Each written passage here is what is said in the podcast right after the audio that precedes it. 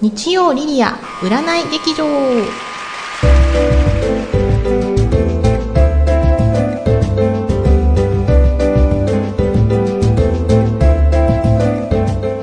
こんにちは。今回第3回目の放送となりました。日曜リリア占い劇場。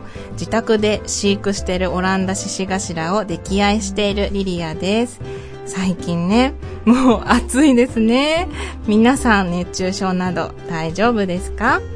あの今日はねなんと嬉しいことにお便りいただきましたそう第そうありがとうございます3回目のね、こんな放送からね、こんな早々お便りいただけるなんてね、ありがたいです。うん。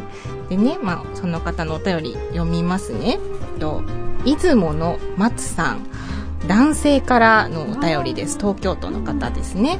で、えっ、ー、と、内容が、はじめまして拝聴させていただきましたが大変聞きやすくゆったりとした雰囲気がすごく素敵でした、うん、リリアさんに人ん？リリアさんに人の良さが出ていたような気がしますアナ雪の子供の話はあったかい気持ちになれましたこれからも拝聴させていただきます。頑張ってください。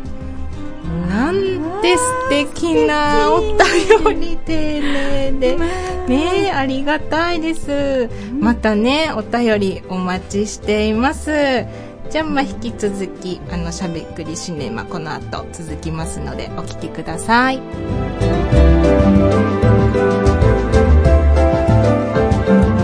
この番組は株式会社アルファの制作でお送りします。ブラックレインのロックいかがでしょう？ボーカルとベース担当の大輔がロックバンドブラックレインの情報をお伝えします。各週土曜日ポッドキャストにてアルファから配信中。iTunes ストアからも検索できます。ぜひぜひ聞いてみてください。はい、えー、では本日もしゃべくりシネマ始めたいと思いますえっ、ー、と、今回テーマとなる作品は、前回の予告通り、ゴッドファーザーシリーズの監督をしたフランシス・フォード・コッポラの娘さん、ソフィア・コッポラの作品、ロスト・イン・トランスレーションをテーマにお話ししていきたいと思います。うん、この映画の撮影地がね、実は東京なんですよね。週1回はね、私も必ず出没すると言っていいほどの新宿がたくさん使われています。あの、出演はビル・マーレーと、日本ではあんまり人気っていう噂を聞かないスカーレット・ヨハンソンです。スカヨハなんて略して呼ぶ人もいますよね。そのスカヨハはね、世界で最もセクシーな女性100人のトップにも選ばれるくらい綺麗な女優さんなんですよ。うん、でも日本人好みではないのかな。ミランダカーとかの方がね、受けはいいのかもしれないですね。で、ストーリーは CM 撮影のために来日した夫に付き添ってきた若い奥さんとまた別でウイスキーの CM で CM 撮影で訪れた中年のスターボブが異国の地で出会い淡い恋心を描く映画です。うん、この映画ではね、やっぱりこう日本が撮影地っていうことで、日本の文化とか人柄がね、描かれているんですけど、すごくそのね、あの、撮影の描き方が滑稽なんですよね。あの、実際に生活してる人と外国から見た日本っていうね、見方に違いがあるのは仕方ないけど、かなりその描き方が強烈です。こうね、ペコペコ挨拶が多くって、やたらこう、あの、付き人が多かったり、とにかくこう、名刺名刺名刺、名刺渡しとけば OK みたいな、こう、人とか、ね、あの、極端なゲーマーの人がね、登場したりとか、でもそれがね、またいい味です。うん。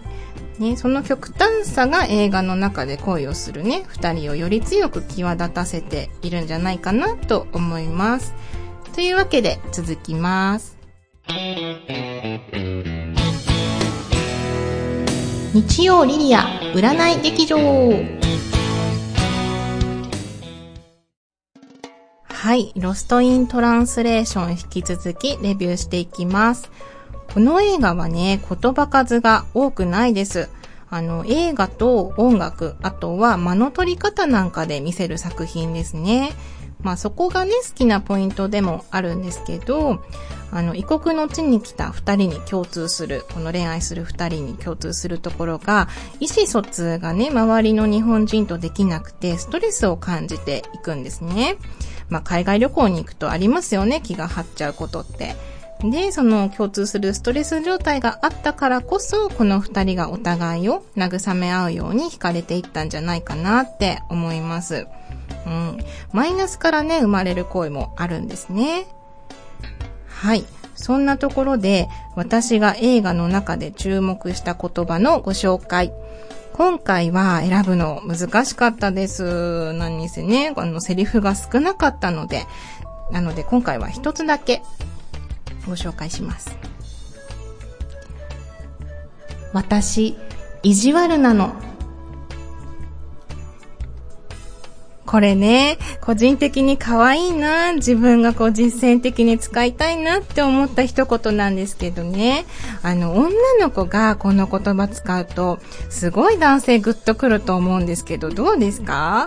あの、シャーロットがね、使うからまた可愛く見えるのかな？こう、少女っぽい印象も与えるし、ね、ミステリアスだったり、あの、人によるとは思うんですけど、これはね、私はいいと思う。うん。まさに、こう、小悪魔なセリフですよね。まあ、わかんない。でも女子目線でいいと思えるのかな。ロミレイさん、どうですか？はい。まあ、まあ、急ですけど、すいません。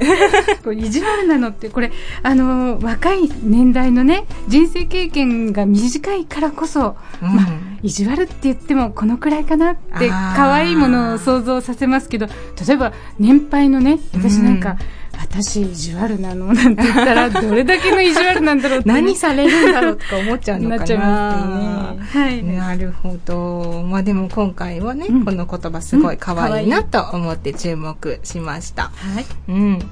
ありがとうございます。まあ、言葉よりもね、あの、より注目してもらいたいのは、まあ、その、さっきも言ったように映像と音の使い方。東京のね、喧騒の中のこう、静けさがうまく表現されていると思います。あの、私がね、好きなシーンが、こう、シャーロットがね、ホテルの静かな一室から、こう、寂しそうにこう、窓から眺めてるのが、可能性あふれる東京の街でね、不思議な気持ちになります。ぜひね、感じてみてください。うん。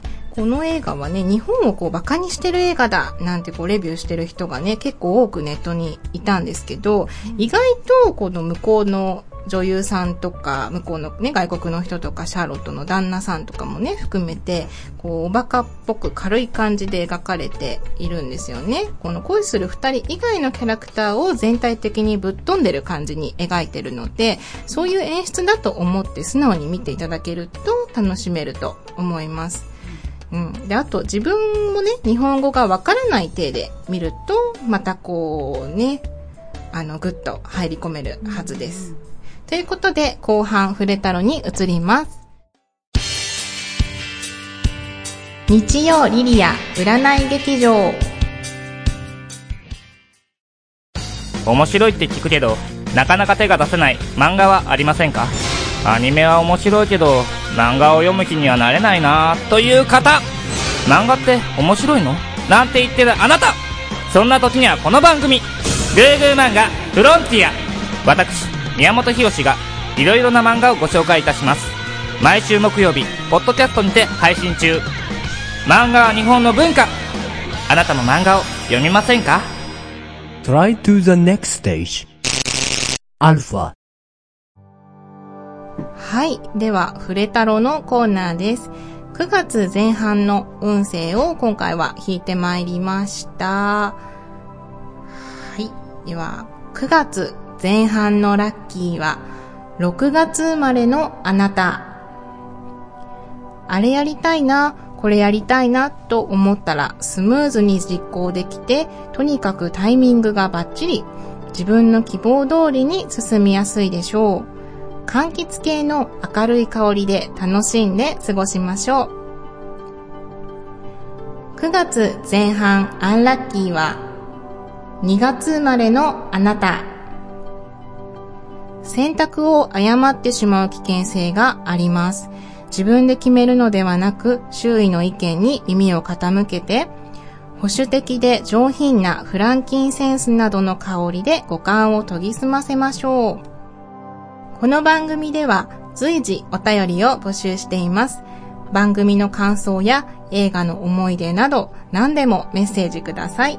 宛先はリリアアットマークアルファハイフンレディオドットコムリリアアットマークアルファハイフンレディオドットコムです。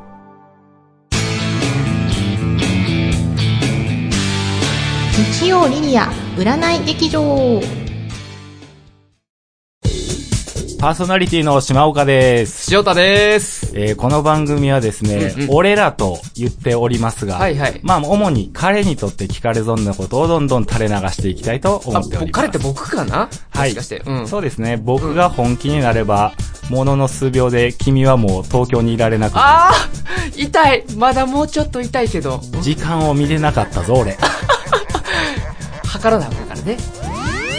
俺ら聞かれ損毎週月曜日配信 Try to the next stage. Alpha.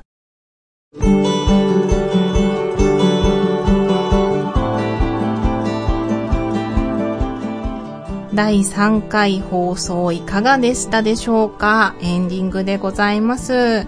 まあね、コッポラの映画、ね、あの、レビューしてきましたけど、まあ、この人の映画ってね、音だけとか映像だけとかでも楽しめるから、よく家のテレビでね、私こう垂れ流してるんですよね。バージンスーサイズとかね、いいやつたくさんありますよ。あの、昨年公開されたブリングリングっていうやつはね、まだ私見れてないんですけども、近いうちに見たいと思います。えー次回はグッドウィルハンティング旅立ちをテーマにお届けします。次回もぜひお聞きくださいね。ありがとうございました。さようなら。さようなら。